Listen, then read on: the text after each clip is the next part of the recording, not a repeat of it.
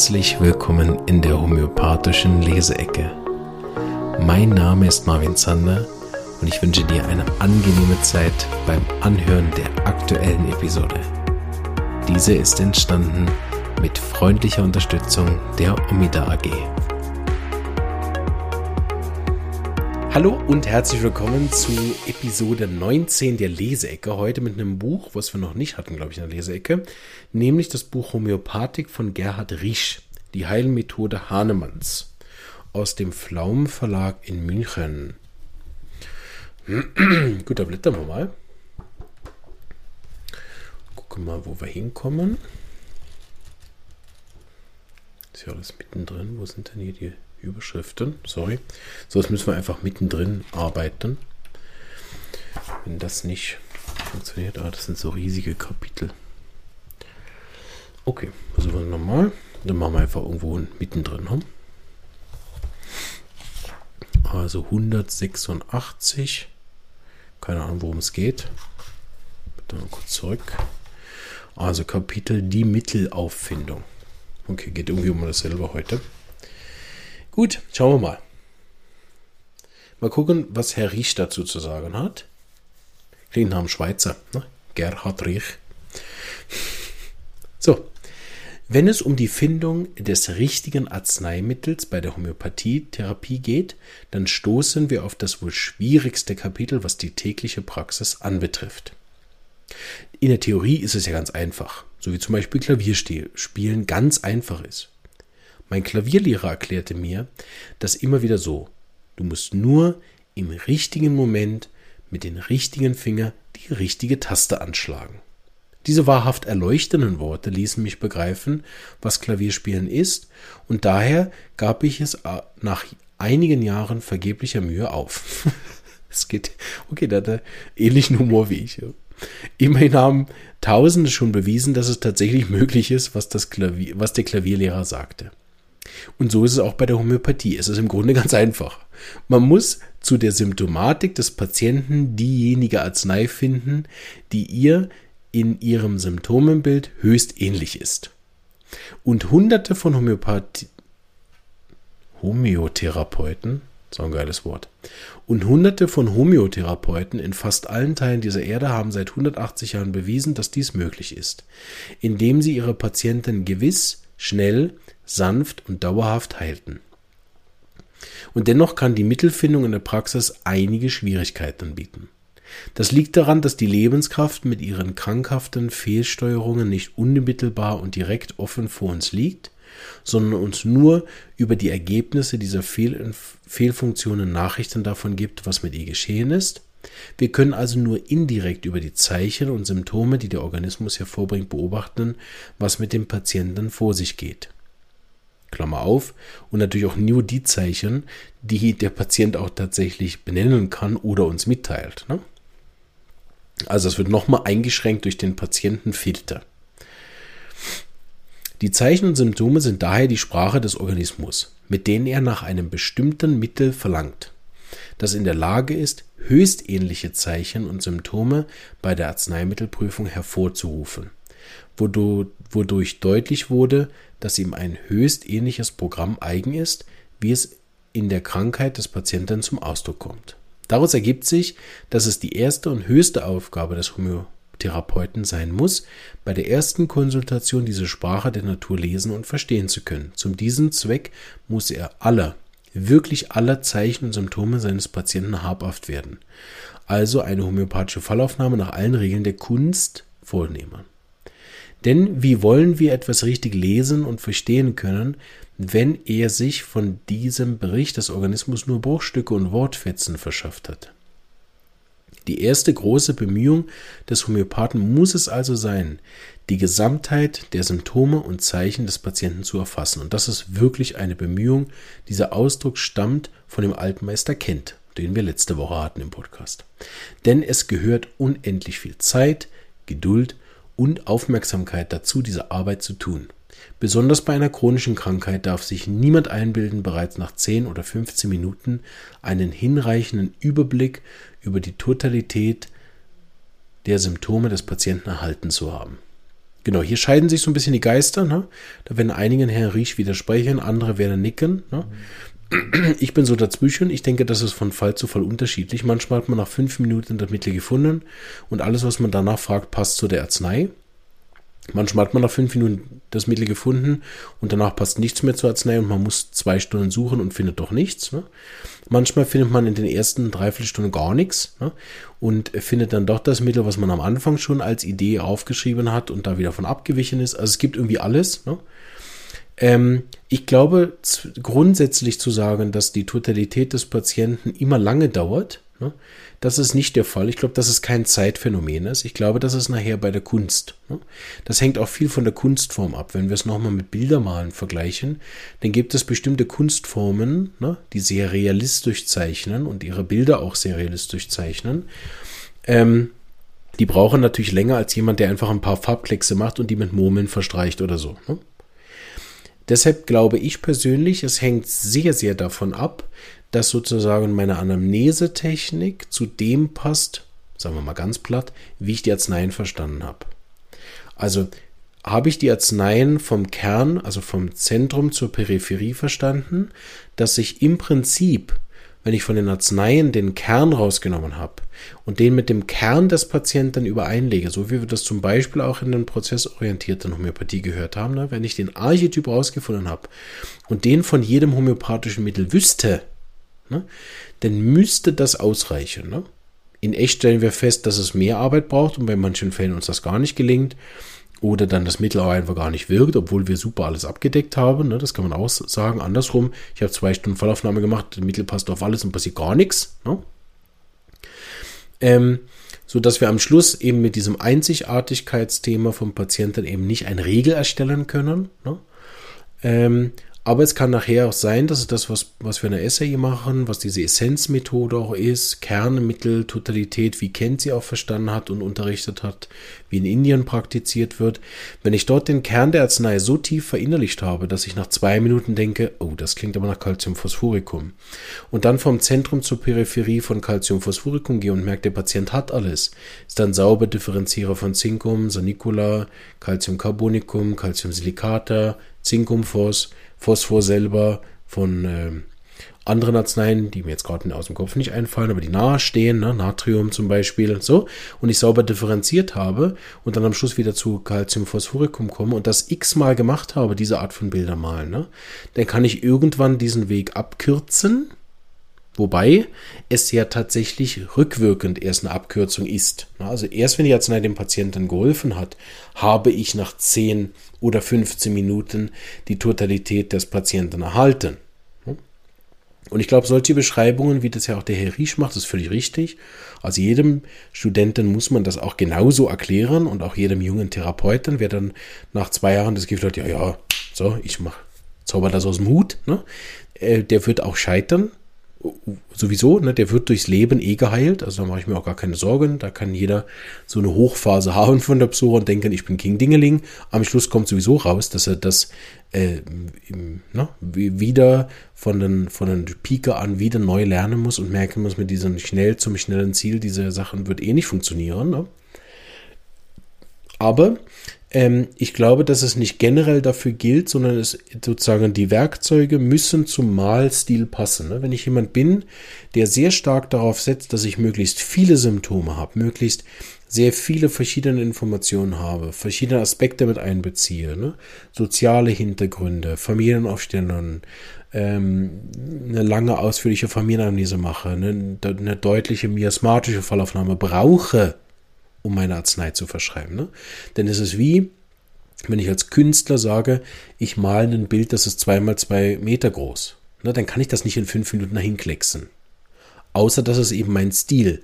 Und dann komme ich nachher so oder so, dadurch, dass ich meine Werkzeuge so gewählt habe, auch zu dem Ziel. Ich hoffe, das ist verständlich. Es hängt also mehr davon ab, wie der Künstler arbeitet ne? und nicht, dass es grundsätzlich obligatorisch ist, stundenlang zu arbeiten. Der Homöotherapeut kann und darf daher niemals dem Wunschbild mancher Patienten entsprechen. Demzufolge ein Könner nur ein paar kurze Fragen stellt und ein paar flüchtige Untersuchungen vornehmen brauche, um dann mit wissender Miene zu seinem Rezeptblock zu greifen, das richtige Mittel aufzuschreiben. Leider soll es so etwas ja unter Homöopathen, ob Ärzte oder Heilpraktiker, geben. Er hat auf jeden Fall eine lustige Art zu schreiben. Ne?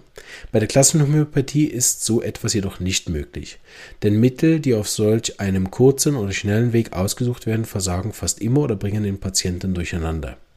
Kent schimpft häufig über solche Leute, die Brionia für Pneumonie, Nux vomica für den Magen, Kaliot für Syphilis und Belladonna für zerebrale Kongestion geben und sagt, Zufallstreffer sind ihre einzige Freude und Erfolge.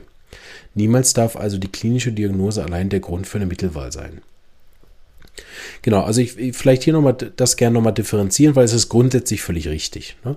Also wenn ich ein paar Symptome, vor allem körperliche Symptome höre und dann denke, ja, das ist ein Brionia-Fall, ne? oder, oder noch schlimmer, wie er das jetzt hier als äh, nimmt, ne, als klinische Diagnose und dann schnell was schreibe. Ne? Das ist ja ganz was anderes, als was ich vorher versucht habe zu erklären, ne? dass man auf einem kurzen Weg ins Zentrum des Patienten geht.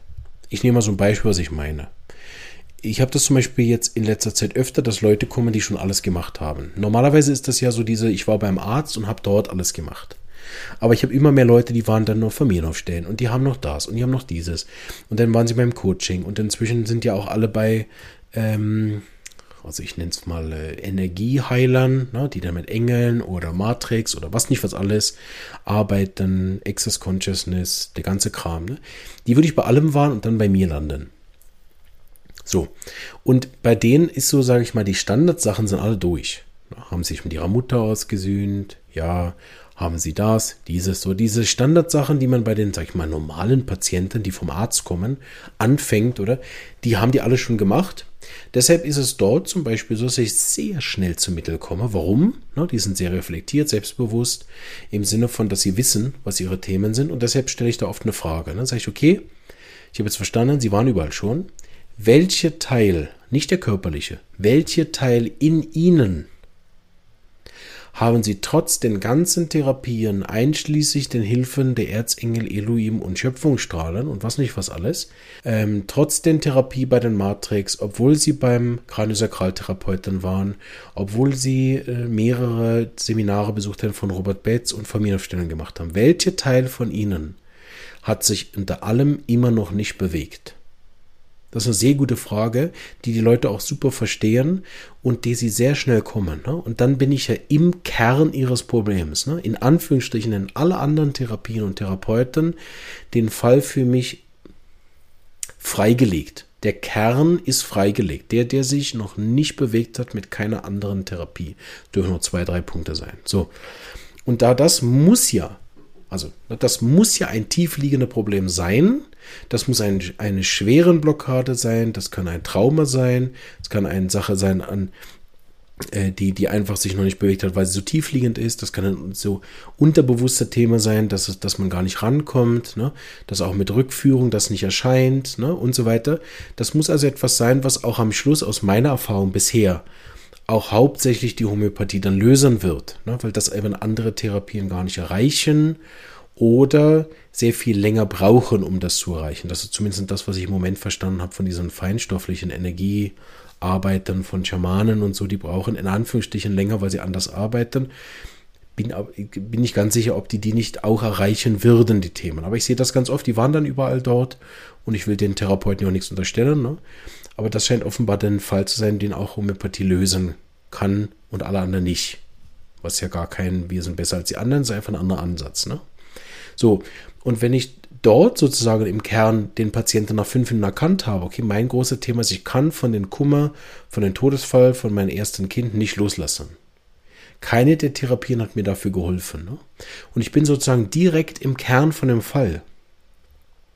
Dann verschreibe ich ja auch nicht Brionia für eine, eine die klinische Diagnose. Ne? nach fünf Minuten, sondern theoretisch verschreibe ich nach fünf Minuten ein Mittel für das tiefstliegende Problem dieses Patienten auf der Erfahrungsebene. So, mal ganz platt gesagt. Selbstverständlich lassen wir den Patienten dann nicht nach fünf Minuten wieder gehen. Ne? Aber wenn man nur auf den Verschreibungsweg geht, ne, dann kann das sein, dass das nach sehr wenigen Minuten so klar ist und dann nehme ich mir noch die Zeit, selbstverständlich, weil ich habe sie, Viertelstunde, halbe Stunde, Dreiviertelstunde, was eben braucht, differenzieren, Arzneimittel vergleichen machen ähm, und all das andere, was es braucht, medizinische Abklärungen machen, interdisziplinär schauen, braucht es eine Beratung, wenn ja, welche und so weiter. Also es ist ja nicht, dass die Anamnese dann beendet wäre. Ne? Das ist auch mal ein ähm, Mythos, dass Homöopathie nur darin besteht, die richtige Arzneimittel rauszusuchen. Ne? Das ist ja viel mehr als das. Aber deshalb das hier nochmal differenziert von Herr Riesch einfach kommentieren. Ich bin grundsätzlich mit all dem einverstanden, vor allen Dingen, wenn er das bezieht auf die Verschreibung nach klinischen Diagnosen, habe ich sowieso einverstanden. Ne? Aber eben, dass das diese Kern von Mittel, dass man dafür vier Stunden braucht, ne, auch bei der prozessorientierten Homöopathie, wenn wir da von den Archetypen, was wir jetzt alle gelernt haben, ne, von dort ausgeht, wenn man dann sagt, okay, das äh, äh ihr braucht immer vier Stunden, um herauszufinden, was der Patient für ein Archetyp hat, das glaube ich nicht. Ne. Ich glaube, dass das für erfahrene Künstler das Kern, den Kern von so einem Bild zu zeichnen. Also ich sage, ich mache jetzt ein neues Gemälde und fange mal mit dem Kern dessen an, was ich da überhaupt malen will. Ich glaube nicht, dass das nachher immer noch so lange dauert wie am Anfang. Eine andere Variante dieses Themas sind die Verschreiber nach Typen. Sie ordnen jedem Mittel einen bestimmten Patiententyp zu und verabreichen jedem Patienten dann sein Typmittel. So sagte einmal ein Vertreter dieser merkwürdigen Art von Homöopathie in einem Seminar, ich weiß gar nicht, warum ihr euch so viel Mühe um die Fallaufnahme macht. Ich weiß bereits, wenn der Patient zur Tür hereinkommt, welches Mittel er braucht. Und dann zählt er einige von diesen Typen auf. So soll zum Beispiel der zu Pulsatilla passende Patient weiblich, blond, blauäugig, weich im Gemüt und zu Tränen veranlagt sein, während etwas Sulfur, rotblond und schmutzig sei und einen gebeugten Gang habe. Das klingt alles ganz lustig und nett, hat aber nichts mit der Realität der Homöopathik zu tun. Es mag sein, dass es einem unter 100 Patienten, die Pulsatilla benötigt, tatsächlich einmal begegnet, der in solchen Typenbeschreibungen ähnlich ist. Aber was macht man mit diesen anderen 99 Typen und was macht man in Indien, Afrika oder Südamerika, wo die Leute selten blond, rotblond und blauäugig sind? Und doch werden dort Pulsatilla, Sulfophosphor und andere blonde Mittel genauso gebraucht wie bei uns. Kent hat einmal einen Aufsatz zu diesem Thema geschrieben, der mit beißender Ironie beginnt. Ein Mensch, der dazu veranlagt ist, Fragen zu stellen, wird natürlich gern wissen wollen, ob Pulsatilla jemals bei der Prüfung helles Haar hervorbrachte oder ob es jemals im klinischen Gebrauch dunkle Haar in blondes veränderte. Wenn dies nicht der Fall sei, warum würden dann solche Dinge überhaupt zu Gründen in der Mittelwahl gemacht?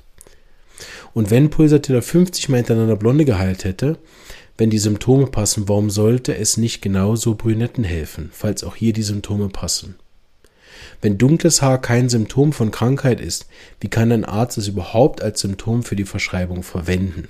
Hier möchte ich gerne einhaken, weil das ist der Punkt, auf den ich gern eingehen möchte, weil ihr habt das ja bemerkt, zum Beispiel, wenn wir die Miasmen haben oder vielleicht auch bei bestimmten Mittelbildern, wie so äh, Gelsemium oder Arnika oder solchen Sachen. Dort haben wir auch Verhaltensweisen, die typisch sind für die Arzneien, schon besprochen und auch gewisse Aussehenscharakteristika für bestimmte Miasmen. Ne? So, hier ist ganz wichtig, das gut zu differenzieren, weil auch hier gebe ich ihm mit allem recht und bin doch nicht einverstanden, weil das eine mit dem anderen aus meiner Sicht nichts zu tun hat. Das mag sein, dass Homöopathen so arbeiten, wie er das beschreibt, und das ist Quatsch. Absolut einverstanden. Aber man darf das nicht verwechseln mit diesen Indizien, die einem zum Arzneimittel führen. Ja? Also ehrlich gesagt, persönlich von dieser Blond-Nummer halte ich gar nichts. Ne? Das, das äh, sehe ich ganz genauso wie er. Es gibt aber gewisse Verhaltensweisen, die einen relativ schnell zu gewissen Arzneien führen. Ne? Weil sich eben, wenn wir das zum Beispiel mit den ähm, Miasmen nehmen oder mit den Archetypen und mit anderen Vereinfachungen, das ist ja das, was ich auch immer wieder sage, dann sind das Tools, die helfen, die Arznei schnell aufzufinden. Ist natürlich wichtig, dass ich mich darauf nicht fixiere und der Meinung bin, alle schmutzigen Leute brauchen Sulfur. Ne? Weil man ja auch nur einmal die Repertoriumsrubrik sieht schmutzig aus aufmachen muss, um herauszufinden, dass da gar nicht nur ein Mittel drin steht. Also schon vom Ansatz her ist dieses ein Mittel für eins ja extrem selten vertreten in den großen Repertorien. Oder wenn man die Repertorien nicht mag, dann liest man halt die Arzneimittelbilder durch und stellt fest, dass es sehr, sehr viele Mittelbilder hat, wo diese Beschreibung passt. Ne? Das ändert sich natürlich auch sofort, ob ich ein Buch in die Hand kriege, wo Prüfungssymptome drin sind. Das ist ja ganz klar, dass dort keine Haarfarben eine Rolle spielen. Oder ob ich eine praktische Materia Medica in die Hände kriege, also eins, wo die klinischen Symptome mit drin sind. Und das per se zu sagen, dass das Quatsch ist, ist natürlich ähm, auch nicht mehr modern. Also wir haben ja sehr, sehr viel profitiert davon, dass wir auch die klinischen Erfahrungen mit Arzneien inzwischen benutzen, um die Mittel schnell aufzufinden. Ne? Es ist ganz klar, wenn am Schluss ein Mittel nicht wirkt, dann ist die, ist die Methode Quatsch. Ne? Aber das ist etwas, was, was ich wichtig finde, hier nochmal zu sagen. Man kann das also nicht per se sagen, dass das unnütz wäre, solche Sachen. Und ganz klar, wenn man den Fachbegriff nimmt, ob Blondheit ein wahlanzeigendes Symptom ist, ist das sicherlich nicht so. Ne? Aber manchmal kann ein gewisser Händedruck einen in die Richtung bringen, ne? dass man an eine gewisse Auswahl an Arzneien, die zu diesem Händedruck passen, in die Idee kommt. Ne? Und ich finde es nicht verwerflich, diese Tools zu benutzen, ne?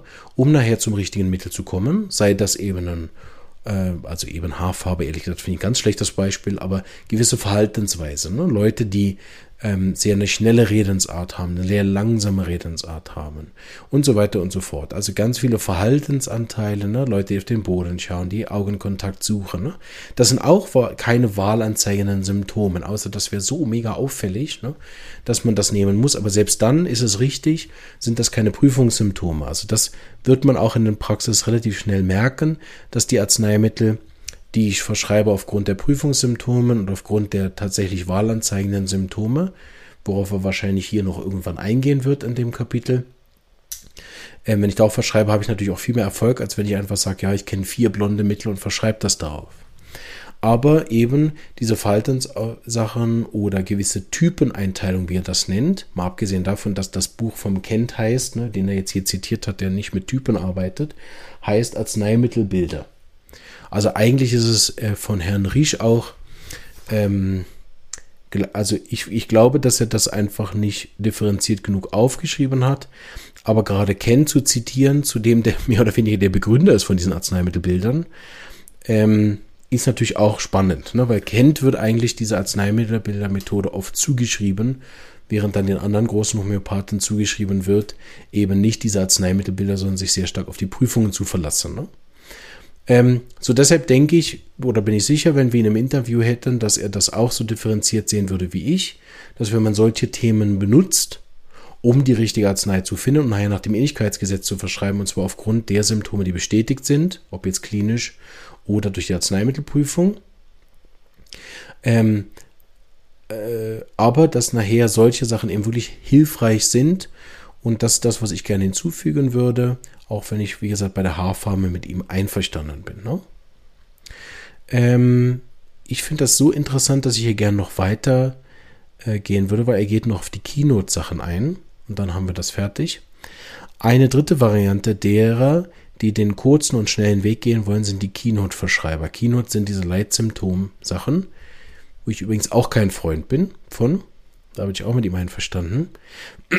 Keynotes sind Schlüsselsymptome, Sie sind für ein bestimmtes Mittel besonders charakteristisch, wie zum Beispiel der Geruch des Schweißes nach Aas für Arsenicum album oder nach Pferdeurin für Acimnitricum oder die Besserung von Gliederschmerzen durch fortgesetzte Bewegung für Hustox oder das Asthma von Seeleuten, das nur auftritt, wenn sie an Land gehen. Wenn den Keynote-Verschreibern nun ein solches Schlüsselsymptom bei der flüchtigen Fallaufnahme begegnet, dann verschreiben sie sofort das betreffende Mittel. Das scheint mir eine Unterstellung zu sein. Wissen wir nicht, aber Nehmen wir mal, ohne den Patienten weiter anzuhören. Ne? Ist aus meiner Sicht auch ein Fehler. Würde ich auch sofort sagen, das ist falsch, ne? wenn das ein Student machen würde. Auch gegen solche Vorgehen wendet sich Kent, weil er nur fragmentarische Arbeit sei. Die Publikation von kleinen Büchern, die im Umlauf gesetzt werden, um das Verschreiben leicht zu machen, hat mit Sicherheit zur Folge, dass homöopathische Verschreibungen für den Benutzer unmöglich werden. Kent Zitat. Die Grundlage einer homöopathischen Verschreibung ist die Totalität der Symptome, über die nachgedacht werden muss, bis das Bild vor den Wahrnehmungsvermögen erscheint. Kent selbst verwendete oft mehrere Tage an die Vollaufnahme und bestellte den Patienten wieder und wieder in die Praxis, bis er glaubte, einen well-rounded Case niedergeschrieben zu haben. Schon Hahnemann hat, Hahnemann hat genaue Anweisungen für die homöopathische Fallaufnahme gegeben, die absolut befolgt werden wollen, wenn man Erfolg in der Homöopathie zu haben wünscht. Sie verlangt zunächst einmal Ruhe und Zeit und vom Behandler Unbefangenheit und gesunde Sinne. Ja, Aufgaben des Arztes, Paragraph 83, den haben wir letztens gemacht in Leseecke. Und sie sollten unter Befolgung einiger Regeln von sich gehen. Das sind jetzt mehrere Sachen. Ich gehe mal kurz die ersten Sachen durch. Die Fallaufnahme hat unter allen Umständen schriftlich zu erfolgen. Es müssen alle Zeichen, also Punkt 2, das sind ja immer Absätze, ne? Es müssen alle Zeichen und Symptome aufgenommen werden, alle somatischen und alle psychischen. Und das Zeichen verstanden die alten Homöopathen, die bla bla bla. Punkt 3, Fallaufnahme, Unterschied zwischen akuter und chronischer Sache machen. Dann kommen hier die Böninghausen-Sachen, wo, was, wann, Causa, seit wann, haben wir auch alles schon besprochen.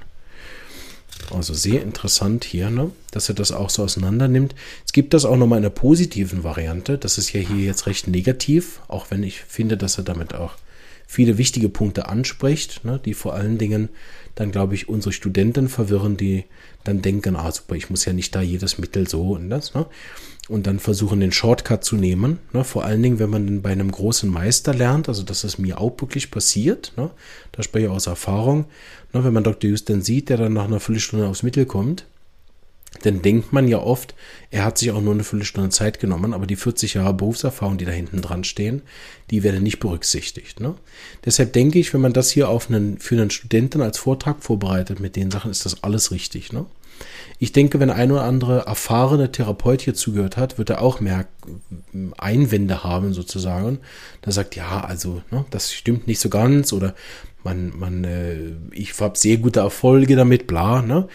Ähm, und es wäre dann sehr interessant, vielleicht lebt der Gerhard Riesch noch, vielleicht können wir ihn tatsächlich mal einladen und mit ihm das diskutieren, so wie ich den Hansjörg 18 ja auch eingeladen habe. Vielleicht mag er dann selber dazu Stellung nehmen. Weil ich denke auch, dass er das als Erfahrener ähm, in der Regel, also ich bin gespannt, das wäre natürlich sehr interessant, wenn man ihn fragt, ob er das auch so macht, dass er für seine Fallaufnahme mehrere Tage benutzt und den Patienten wieder und wieder einbestellt. Das wäre wirklich interessiert, wie er das macht.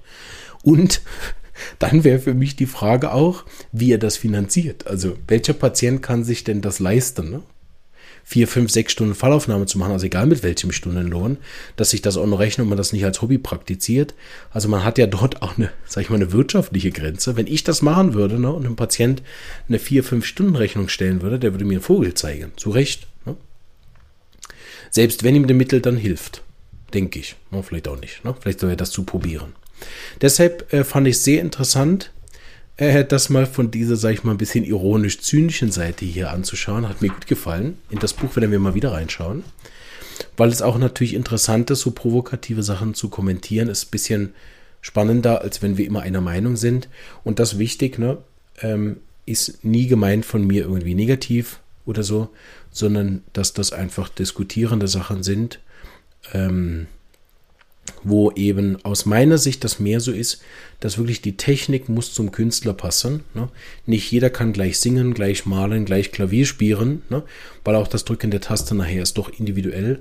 Und so muss aus meiner Sicht auch die Fallaufnahme, Arzneimittelverschreibung und nachher sogar das Arzneimittelverständnis, also sich den Zugang zu einer Arznei zu erarbeiten, muss einen Unterschied geben.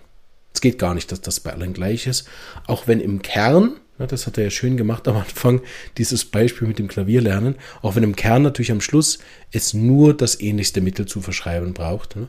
Aber der Weg dahin ist nachher individuell. Also interessantes Kapitel, vielen Dank.